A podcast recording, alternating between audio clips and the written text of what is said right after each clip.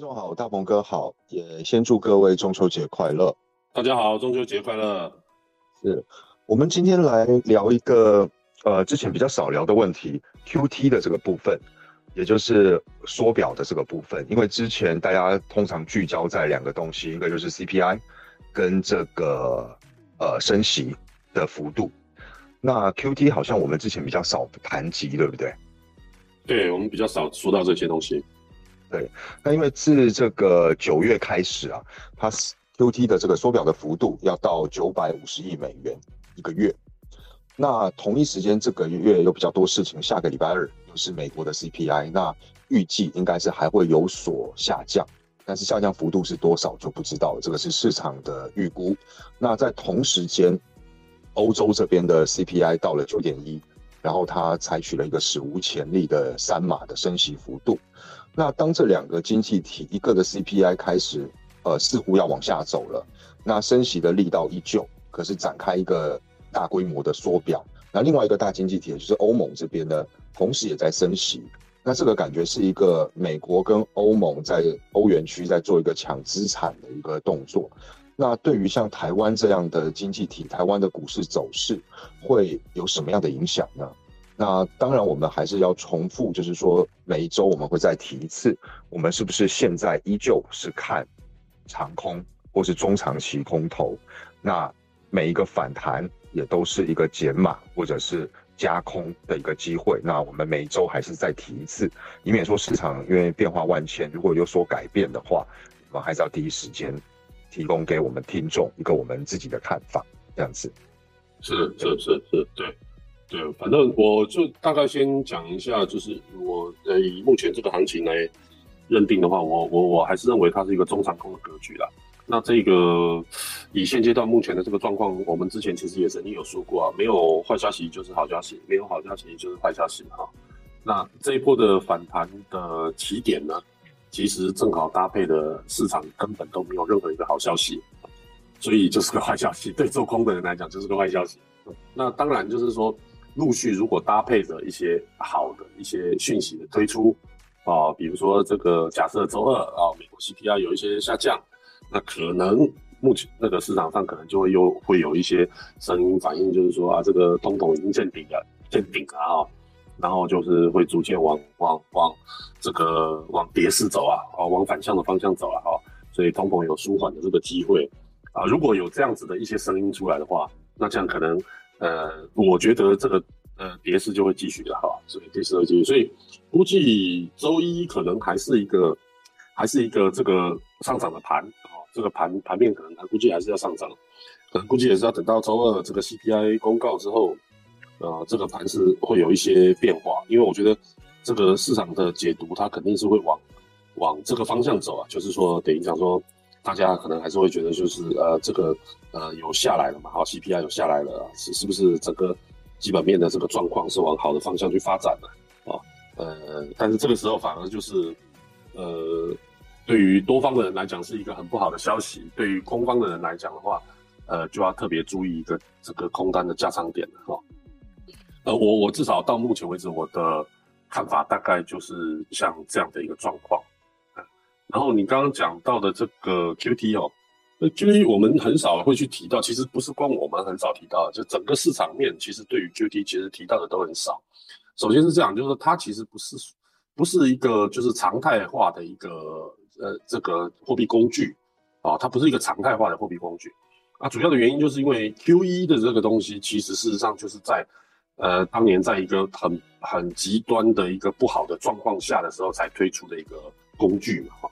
那所以说，就变成说，Q T 其实实际上它也是一个，也也也也是一个一样的状态的工具，就是说它其实实际上没有 Q E 的话，其实 Q T 也不会存在哦，也不会存在这这样的工具。所以呃，我们很少提，或者市场上很少出现像这样对于这样的一个评论，其实是属于很正常。那呃，但是 Q T 的这个事情呢，我觉得其实才是才是一个真正大家比较要关心的东西的，特别是。呃，Q T 的一个状况的话，可能会比升息可能会要来的，对，对于基本面的打击或者对市场资金面的这个抽离哈，啊，我觉得影响会更大，而且更深远。你看当初为什么会 QE 呢？就是因为它一次性增发的这些，呃，就是呃增加发行的啊，增加发行的这货币。你看它这个政策一出来，马上市场上那个呃就放水了嘛，就等于放水，放水了，这个马上股市就展开一个非常强烈的这个反弹，哦，就可以知道就是说 QT 其实对于这个升息或者是降息来讲，它对于市场上的这个影响的幅度是更及时，而且它的力度来的会更大。那同理可证，QT 的意思是一样，好是一样。那我们现在就就讲升息啊，升息的这个状况至少，呃，就是比如说我现在升息的状况，至少影响到的都是两三个月以后的一个状况。如果说你当即马上影响的话，可能也都是一个心里面的一个影响。但是实际上对于整个市场面，哦，包含这个隔夜财款利率，哦，包含这个银行的这个资金的调调控，包含中央银行对于这个利率的控管，啊，基本上他们要这个真的得到一些这个市场价格上的一些释放的话，至少都是两三个月以后的事情。那 QT 就不一样啊，QT 不一样，像像刚刚这个林院长的哦，就是有说到就是呃，这个这个从这个月开始吧，九月份开始我们就有九百五十亿美元的 QT 了。啊，如果说他呃真的是有按照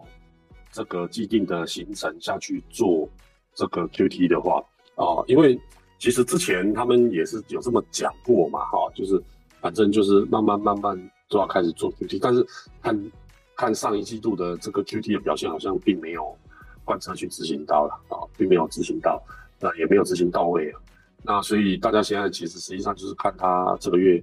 的这个九百五十亿有没有办法执行到位？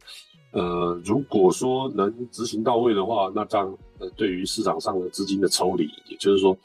呃，这个大家把就是应该说，Fed 要把要把水库的门要关起来，而且不但关起来，而且要往往市场上去去舀水，去去去舀水，把把水舀进来，舀舀进去这个呃 Fed Fed 里面去控管住。啊，不不会让资金在这个市场上再乱窜，所以如果说它执行到位的话，这个这个月的影响可能就会比较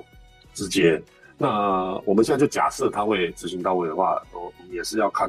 就会变成是下个月的公告嘛，公告十月份公告九月份的 QT 的一个呃这个状态啊。如果说十月份公告九月份的 QT 它的执行是百分之百到位哦，甚至于就呃或者是说。呃，百分之九十啊，九十五啊，或者是这个九十几啊，这这样子的一个，基本上都可以算是到位了。那如果说是这样的一个状况，那十月份的行情可能就会会很不乐观的，因为呃，之前都讲了那么久了，大半年了，讲 QT 其实也都没有，也都没有好好的去执行了。这是如果这这个月开始它是真的有百分百，甚至百呃，或者是说百分之九十几的这个执行力的话，力度的话，那这样至少就可以证明，就是说。啊，费德他现在开始玩真的啊，就是对于市场上把资金抽抽离这个事情，他是要玩真的哦，就是等于是讲难听一点，叫做雨天收伞了啊，雨天收伞，所有的这个基本面的状况都不好，结果他让这个市场上的资金更少啊，他就等于讲说不让大家有更多的资金来去呃运作这个市场啊，或者是运作呃自己的这个企业的生意啊，或者是调控自己的这个呃现金的周转率啊，啊这些。这些都需要现金嘛，就需要钱嘛，哦，然后现在把钱给你抽回去，那其实摆的明白就是雨天要收伞啊，雨天要收伞，所以这个事情我反而觉得大家特别注意一下。我的看法是这样。是，那这个样子针对欧欧洲欧元区的那一块，他们所采取的这个三码的升息，对于美国或对于台湾的这个市场会有影响吗？因为肯定肯定会有影响啊。就是你台湾，它肯定是跟着美国这样去走嘛。那如果说你以整个亚元的状态，包含说，呃，韩环呐，包含说日币啊，哦，甚至相对于台币，你看台币都算贬的少了，说实话，对？那日币都已经一百四十一百四十四十几了，一百四十四好像是，呃，然后韩环都已经十几年的新新低了，哦，就是贬贬破了十几年的新低了，所以台币现在以目前的状况都算都算少了。呃，才三十块八嘛，才三十块八。我觉得，呃，欧欧盟现在如果按照你的问题来去回答你的话，就是，嗯，欧盟它现在这样子的动作，只能证明就是说，呃，台湾可能会针对呃贬，就是台币贬值的这个呃，时间要不就是时间会更长，要不就是力度会更大。我觉得三十块八毛根本不是一个，不是中连中间休息站都还不是，呃，可能还会有一段不算短的这个路程要走。我觉得是是是这样子啊。好，了解了解。那这样子听起来的话，依旧就是像我们说的这个长中长空有短多的机会出现。那我们要怎么样子？去布局空单呢，因为现在的这个过去几个礼拜还没有 Q T 还没有欧盟的时候，事实上市场感觉是比较单纯一点，就是我们要参考的数据是比较少一点。那现在需要参考的数据跟这个嗯变数越来越多的时候，那我们该怎么样子去做一个布局？那应该是说想请教大鹏跟你自己，在目前的情况，你在等什么样的一个市场迹象再去做布局？还是说你现在就是呃有大涨就布局一点空单这样子，这个是我想请教的部分。哦，我我我一直其实我主要我一直以来都不去猜测市场的这个价格走向，这个你也很清楚。就是我去做单的时候，我都比较喜欢去做一个右侧的交易嘛，就是它确定状况发生的时候，我才会去做交易的动作。哦，这种啊在市场上来讲就叫做一个右侧的交易。如果去预估市场的变化的话，那就是叫做左侧的交易啊。左侧交易我是很少很少，我这大概看十次有没有我会去做一次啊，我是很很少很少。那以现阶段目前这个状况，我觉得还是一样，大家平常心嘛，就是说也不用也不用太太焦灼于现阶段这种短波段的这种变化。那以现阶段目前的这个状况，反正大家就抓两个重点了。如果说市场上都没有什么，因为因为前提是这样哈，大的方向就代表这市场上至少未来这半年内哦，至少啦，最少最少最少在半年内你是不可能听到任何的对于基本面的好消息，或者是说在这半年内全球有什么可能会进行一个基本面的改善，这是不可能的啊，这是不可能。我很坚定的告诉大家，是没有任何的机会。那如果说整个大方向是这样子的一个状况之下的话，那这样大家只要注意。注意两个事情就好了嘛，就是说第一个就是这个，如果市场上好消息比坏消息多哦，就是我们刚刚讲了嘛，哦，好消息比坏消息多，那就是坏消息。那如果说大家实际上最终是坏消息的话，大家要做什么动作？就做空嘛，哦，就做空嘛。对对，针对交易来讲就是做空。那如果说市场上坏消息比好消息多，哎，那就代表这个盘要反弹了。啊，反弹你就不要急嘛，反弹的话你要等什么呢？等到它右侧交易的确定的交易点出现嘛。也就是说，我们之前讲了嘛，这跌破六日线，对不对？然后而且三十分钟形成空头排列，是不是？这个时间你就可以进场再去加空，啊，再去加空，啊，所以中间的这一这种，呃，因为跌势的这个部分的话，其实跟涨势一样嘛，它跌一跌总会有反弹，跌一跌总会有反弹嘛，但是它反总体方向是往下跌，是吧？呃，我们我觉得在这现现阶段目前的这状况，其实今年都已经走到第三季了哈，九十呃九十十一十二已经都快第四季度了，这个月过完都进入第四季度了，所以今年大家等于已经走了三个季度过去了，所以至于这个盘是空头还是这个多头，我觉得我们也已经不用再不用再谈不用再讨论了吧，这个应该已经很清楚了啊，所以。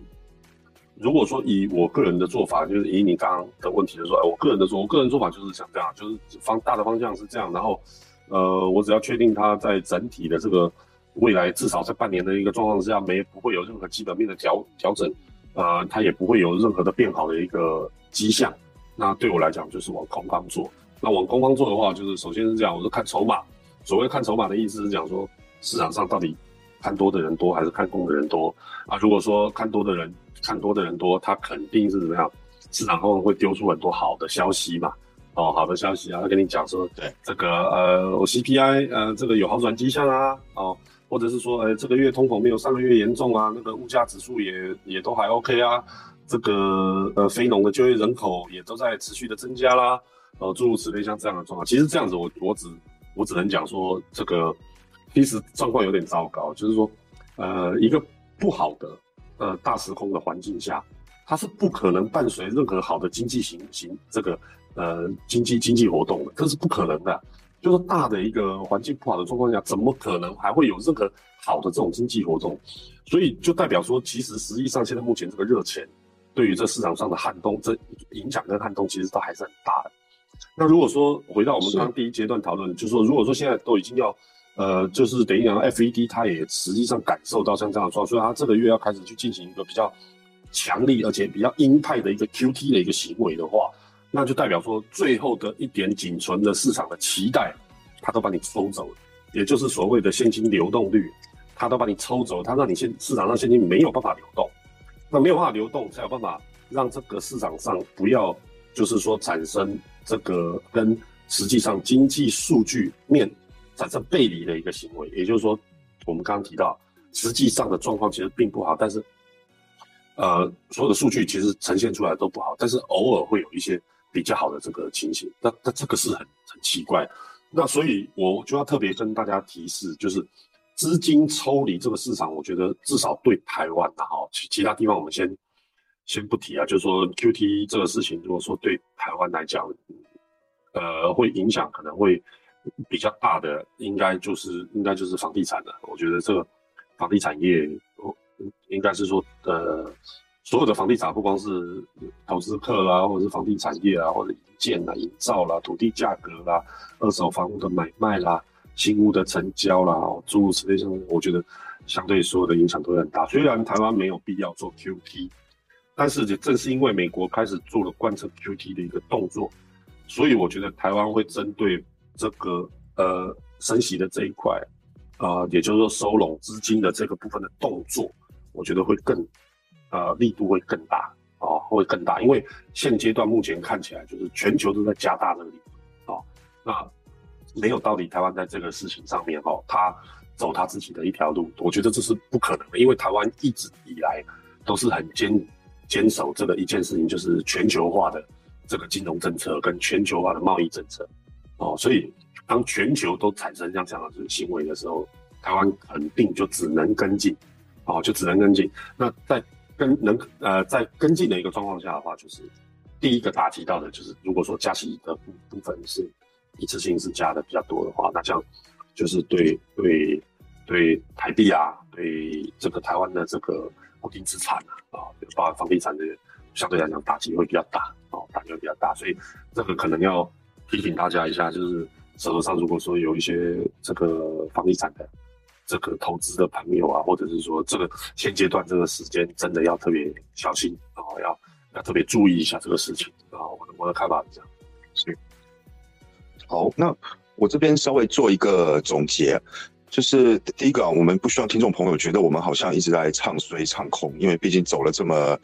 长时间的多头了。那但是的确，我们也有看到这几次的一个我们说反弹，反弹之后，它也的确有一个在下杀的一个力道出现。所以，呃，很多人可能还是会希望说，这个市场它只是一个短期的走空，然后会有一个修正之后再次往上。但目前从大鹏哥。聊的这个角度看起来，呃，不是我们不希望，而是美联储不希望。那欧盟也，欧元区也不见得也希望是这个样子。他们希望把资产给回收回来，而不是说经济不好，然后大家都不去做实业，然后全部去炒股。这个我觉得是他们很重要的一个想法。那对于台湾来说呢，台湾的。跟世界各国的依存，就是台湾出口导向嘛，这种电子业的这些依存度也是非常高的。那所以我们还是依旧维持我们原本的看法，就是长期来看，它还是一个比较走空的局势。那至于说怎么布局或是怎么进场，那就回到我们最早的时候讲过了，这个五日线呃跌破，然后同时伴随着三十分 K。的一个空头排列，那我们可以去做一些布局。那上个礼拜也聊过了，就是我们布局的话，我们可以布局远一点的，因为市场现在震荡比较大，而且跌势虽然有，但是它也伴随着反弹，所以它是一个缓跌缓跌的盘。那我们自己会去做到，我跟大鹏哥聊过，我们会去做到十二月的期货或是期权，去去找点位去布空。那这个部分就是我们这个礼拜的一个看法，给各位参考。那同时也。必须请各位要关注美国的缩表的部分，还有下个礼拜二的 CPI。那呃，如果各位有兴趣，可以在下面留言加入我们的赖群。那这边我们也会有一些算冷销会啦一些市场的资讯啊，分享这样子。那我这边先谢谢各位，哎，谢谢大家，OK，了解。好那我们今天就先录到这边了。好，好，好，OK，下礼拜大家都呃要稍微保守一点操作哈。如果说周一的反弹是比较强大的话，要千万切记不要在这个时间点去反向做多了哈，就是因为它现在目前这个都还是处于反弹的结构哈，所以这个要是特别提醒大家一下，好吧？好，谢谢大鹏哥，谢谢，谢谢，谢谢大家，嗯，好，拜拜，拜拜。